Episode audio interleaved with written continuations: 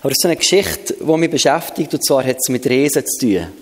Und zwar ist im 4. Mose 13 ist beschrieben, wie die Israeliten sind geschickt wurden, ähm, oder sie unterwegs sind, das Land Kanaan. Und als sie dort vor dran sind gestanden, hat Gott gesagt, schickt Kundschafter raus, dass sie das Land erkunden, das ich euch geben will. Guter Plan gewesen. Macht Sinn, wenn du etwas einnehmen musst, überlegen, was ist es und wie musst du dich darauf vorbereiten. Ähm, ich weiß nicht, ob Gott nicht mit der, störrigen, mit der störrischen Art der Menschen gerechnet hat. Dafür, als sie zurückkommen, ähm, kommen sie auf eine ganz spezielle Art. Das heisst, sie sind zurückgekommen und sie haben irgendwie ein böses Gerücht über sie gebracht. Ich sehe zwar, das Land fließt über von Milch und Honig, ist alles tipptopp, ähm, aber das Volk ist stark und die sind gross und riesig und wir haben Enaks Söhne gesehen, das war ein Volk von Riesen. Gewesen. Und so, uh, das geht gar nicht. Oder Kaleb oder Joshua hat gesagt, hey Jungs, alles easy, komm, wir gehen gleich, lass uns hochziehen, wir gehen das Land einnehmen, wir können es sicher überwältigen.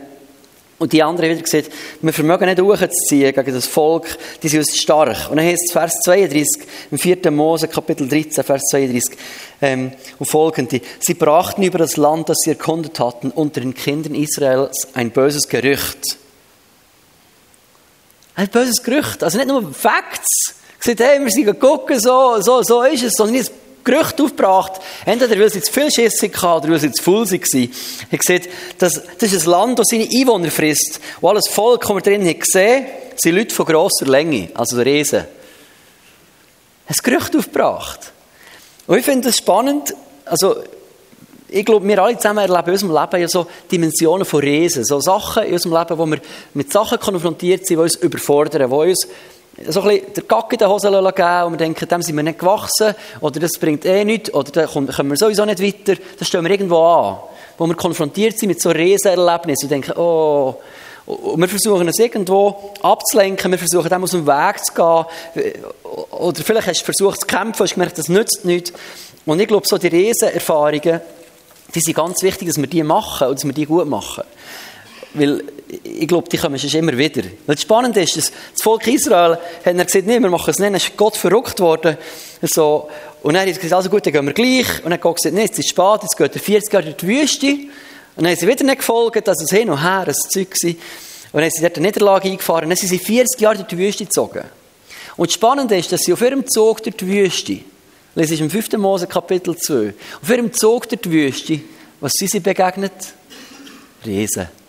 Also dem, was sie aus dem Weg gehen wollten, sind sie begegnet, weil sie ungehorsam waren. Und es ist irgendwie egal, wo du, was, was, du machst mit deinem Leben. Wenn du dich diesen Herausforderungen nicht stellst, wo der Gott herstellt, wo die Gott herführt, du wirst ihm gleich begegnen. Also, wenn ich etwas gelernt habe in 38 Jahren, ist, dass du vor Problemen nicht kannst davonlaufen weil die Käben, die sind hartnäckig. So. Und zum Glück, ich glaube, ist auch Gnade von Gott drin dass, dass, er, dass er zulässt, dass wir die Probleme mitnehmen. Also das erlebe ich, sei es im Gemeindekontext. Wenn wir in der Gemeinde ein Problem haben, du kannst die Gemeinde wechseln, in die nächste Gemeinde, du kommst, du das gleiche Problem wieder haben. So, das ist eine Lektion, wo ich einfach gewusst okay, wenn ich das Problem habe, es nützt nicht, wenn ich den Job her, herschmeiße und an einen anderen Ort gehe. Dann wird es vielleicht drei, vier Jahre besser. Aber nach 100 Millionen Prozent Sicherheit kommt das Problem wieder. In jedem Fall. Also die Riesen sind irgendwie ganz treue Begleiter in unserem Leben. Und die kommen, bis wir sie besiegt haben. Und ich glaube, das sind Dimensionen, wo Gott will, dass wir, dass wir Sachen überwinden. Und das können ganz unterschiedliche Sachen sein. Aber ich finde es spannend, was mit uns anstellt. Es gibt die Geschichte, 1. Samuel 17, hat mich als Kind massiv fasziniert, die Geschichte mit David und Goliath. Das war für mich eine meiner Lieblingsgeschichten. Ähm, als ich selber ein Kind bekommen habe ich mich plötzlich gefragt, ob wir unseren Kind wirklich schon das Alte Testament vorlesen oder nicht. Als ich zuerst mal so David und Goliath an mir erlebt habe, ähm, der, der Levin hat, hat immer die Adonia-Kassetten oder die CDs, hat er geliebt. Vorwärts, rückwärts gelost so. Und äh, meine Söhne lieben mit mir kämpfen. Das ist ihre Lieblingsbeschäftigung mit dem Daddy, ist kämpfen auf unserem Bett. So. Und im Moment, wie sie, ich gewinne immer, wenn ich will. Aber ich kann sie auch gewinnen. Okay, aber es gibt so eine Situation, wo ich mit dem Levin gekämpft habe. Gesagt, komm, wir spielen David und Goliath, hat Levin gesehen. Ich gesagt, okay, wer bin ich? Ich gesagt, ja, du bist Goliath, du bist grösser, ich bin David, ich bin kleiner. Ich gesagt, okay, gut. Dann gespielt, und dann so, bam, dann bin ich um. Und dann kommt der Levin, der ist, was ist der, etwa drei oder vierjährig dann gewesen, hat schon reden kommt auf mich hoch, nimmt die Hand und macht es so. Und ich, ich bin nicht rausgekommen. Ich habe gesagt, was machst du? Ich sagte, ist nicht dir der Kopf ab? Das hat David auch gemacht. oh! okay, das ist ein bisschen stotzig. So, Altes Testament, wilde Geschichten. Vielleicht warten wir noch ein bisschen. Dann habe ich Levin nochmal das Gleichnis von Jesus vorgegeben, wieder von Adonia. so. Hat das nicht realisiert. Genau.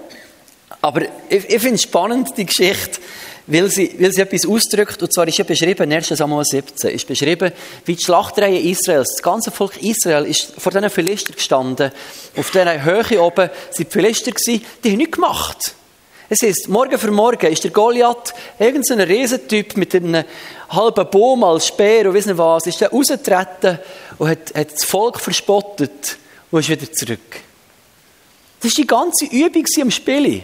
Sie haben gekämpft, sie haben nichts gemacht, außer dass der ist vorgetreten, hat gesagt, hallo ihr Würmleni, so, hat, hat sich lächerlich gemacht über Israel, hat sich lächerlich gemacht über ihren Gott, hat ihnen gesagt, wenn sie ihn aufnimmt mit mir, dann kommt doch, haha. Also, hat sie total erniedrigt. Aber die Wirkung von so einem Reis im, im Leben ist das, was sie erlebt haben. Sie sind da gestanden, sie haben das gehört, sie haben sich entsetzt und sie sich gefürchtet. Und ich glaube, wenn wir, wenn wir so Riesen erleben in unserem Leben, das können finanzielle Sorgen sein. Das können irgendwo Herausforderungen sein. Wir haben im Moment die Herausforderung, dass, dass ein Mensch, den wir sehr gerne haben in unserem Umfeld, wirklich Krisen durchmacht, was mir fast das Herz verreist. Wo ich merke, das, das sind schlechte Entscheidungen drin. Das, das ist einfach nicht gut. Und ich weiß, ich habe das auch gemacht in meiner Jugendzeit. Ich weiß, ich muss loslassen. Da sind Sachen drin, wo man einfach muss zulassen muss. Aber es tut, dir das Herz wenn, wenn du jemanden gerne hast und merkst, jemand gibt etwas rein. Das ist für mich so, eine, so ein Riesenerlebnis, wo ich merke, ich bin wie ohnmächtig da und kann nichts machen, schier, oder? Dir sind wie die Hände gebunden in einem gewissen Punkt. Vielleicht ist es schon etwas, dass, dass du merkst, du hast weiss nicht was für Jobs und du, du musst nicht kommen. Vielleicht bist du überfordert mit einer Situation, vielleicht bist du überfordert mit einer Beziehung, vielleicht ist irgendetwas, was du irgendwo nicht in Gang bringst in irgendeinem Leben, wo du irgendwie das Gefühl hast, so eine, so eine Reise vor und du stehst vor dran und denkst, Oh. Und das Einfachste, was du machen kannst, ist dich umdrehen und irgendwie Fernsehen gucken. So, das, manchmal ist das so ein, ein Gefühl von einem schönen Erlebnis, oder irgendeine Serie reinziehen, dass man nicht merkt, dass da ein Ries steht, der ihm verspöttelt. Ein Ries, der immer wieder kommt und sagt, du bringst es eh nicht auf die Reihe, du schaffst es eh nicht, ich bin immer noch da. Du bist schon seit 40 Tagen da, vielleicht schon seit 40 Jahren. Und jetzt bist du 50-jährig und hast es immer noch nicht gelernt. Oder du bist 30 und hast es immer noch nicht hinter dir. Und das sind manchmal so Stimmen vom Goliath in unser Leben rein. Und sagt, hey, jetzt, jetzt, hast, jetzt hast du das hast du gecheckt, jetzt hast du doch etwas ändern in deinem Leben, oder? Jetzt ist so, und es ist immer noch nicht, ha, ha, ha, ha, ha. Und du stehst da, aber es ist immer wie kleiner, so. Und da gibt es manchmal einfach, irgendwo schon etwas zu machen, uns abzudrehen, uns abzulenken, uns mit anderem zu beschäftigen, oder wie die Israeliten zu flüchten, Umweg. Wir ignorieren es einfach. Und es gibt Sachen, Riesen, die in der Bibel stehen, wenn dir die begegnen, von denen musst du säckeln. So. Die Bibel hat in Bezug auf sexuelle Unreinheit, auf Unzucht, sagt sie, in Bezug auf Sexualität, wenn dort der Ries kommt, dann musst du säckeln. Gegen die musst du nicht kämpfen. Von denen musst du flüchten. Flieht der Unzucht, steht in der Bibel, oder?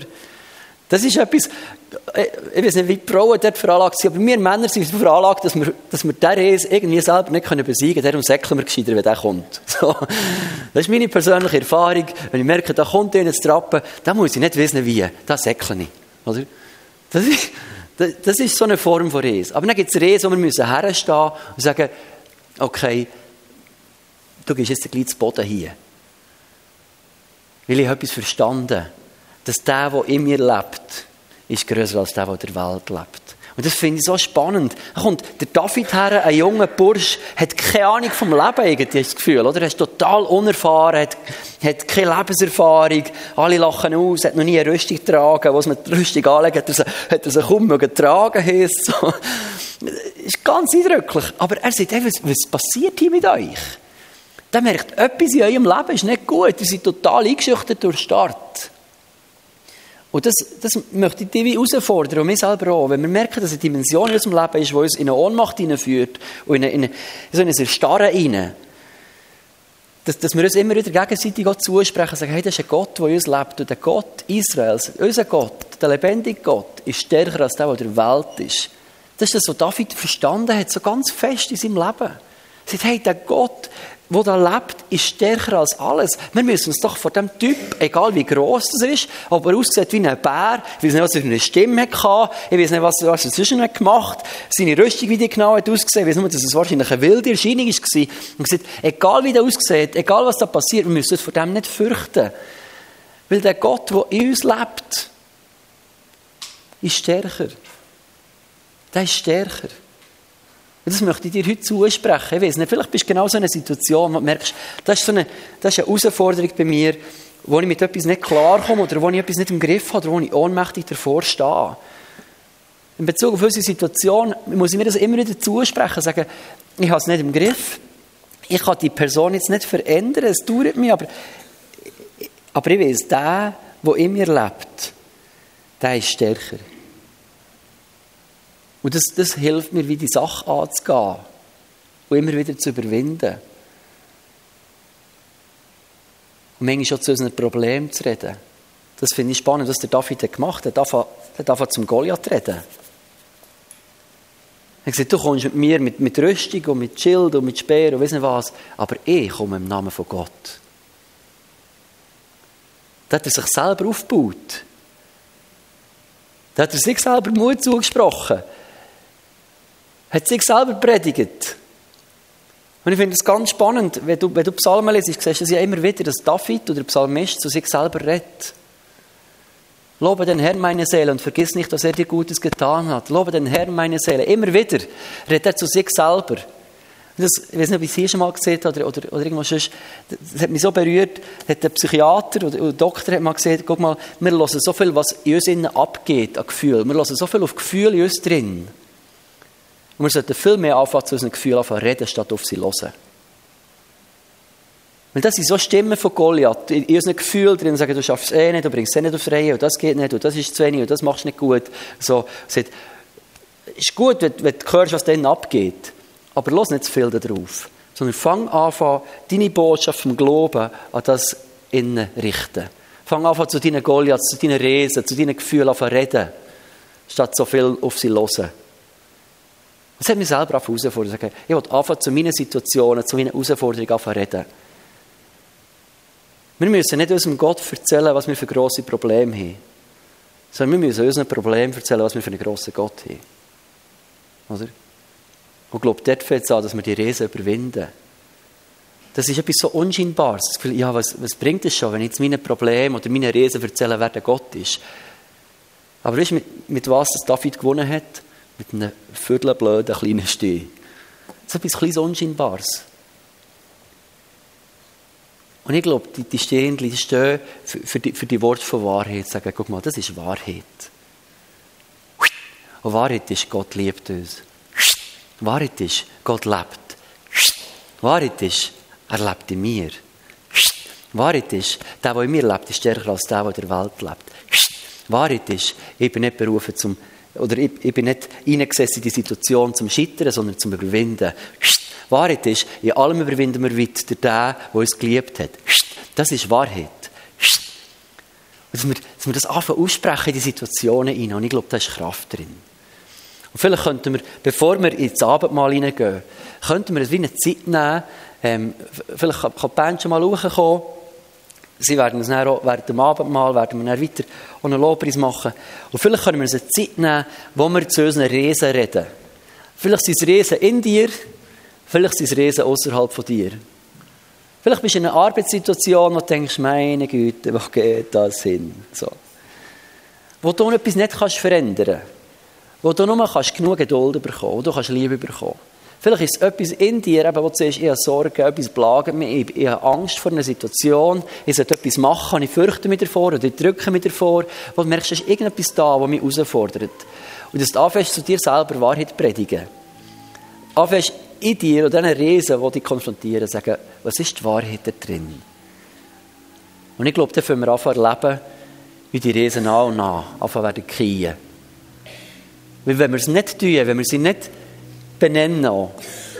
Dann glaube machen wir so eine 40-jährige Resertwüste und wir begegnen ihnen immer und immer und immer wieder. Bis wir sie zu Boden lassen.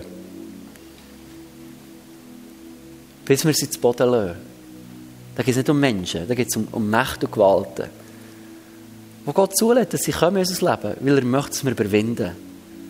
Weil er uns hineingestellt hat in eine Autorität, in eine Position von Königssöhnen und Königtöchtern. Und in all dem überwinden wir weit, der, der uns geliebt hat. Können wir uns Zeit nehmen, diese wird spielen. Ähm, oder laut oder leise, könnt das allein sein oder das zweit. Du kannst aufstehen dazu, kannst bleiben hocken. Und als erstes fragst Jesus, habe ich so Riesen in meinem Leben, ich irgendwie vor mir herschiebe oder vor dem Flüchten bin? Und wo die Zeit ist, dass mit dem stellen und mal zu Boden lassen. Nicht aus meiner Kraft, sondern durch den, der in mir lebt. Wir überwinden weit durch den, der uns geliebt hat. Und Heilige Geist, ich bete, dass du jedem hier, uns allen zusammen Offenbarung gibst, wo wir so Sachen vor uns herschieben. Wo du uns möchtest Freiheit schenken, wo du uns möchtest beschenken mit etwas, aber wo uns so riesen am Weg stehen. Und wenn du etwas siehst oder, oder weißt, das ist eine Situation, das ist eine Herausforderung für mich, dann benenn das für dich ganz persönlich. Und fang an, von Wahrheit aussprechen, wer der Gott ist und was der Gott mit dem Problem oder der Herausforderung wird tun.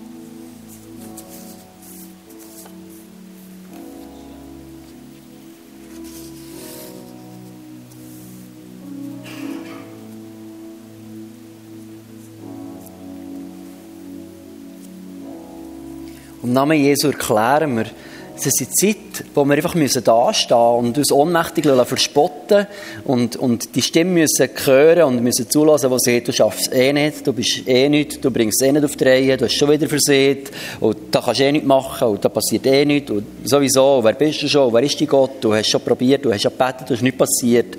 So Stimmen, die, uns zum Schweigen bringen, Stimmen, die uns in eine, in eine Situation, eine Position von Resignation, von Einschüchterung und Lähmung hineinführen, sagen wir, die Zeit ist vorbei. So, Vater, danke, dass du unser Herz schüttelst und uns unseren Geist erweckst, wo wir merken, wo wir, wo wir wie in, in, einen Schlaf gefallen sind, wo wir sie wie aus Angst eingefroren sind, wo wir aus, aus Angst uns bewegen, sind ohnmächtig geworden, sind passiv geworden, wo wir dem Lähmungsgefühl sind ausgeliefert sind, wir sind, ich habe das Gefühl, wir schaffen es nie, wo Hoffnungslosigkeit da ist und dass du jetzt reinkommst mit, mit einer neuen göttlichen Perspektive. Ich bete, dass du uns die Augen öffnest Wie dann mit Elisa und seinem Knecht, wo sie umringt waren von, von, von Feinden.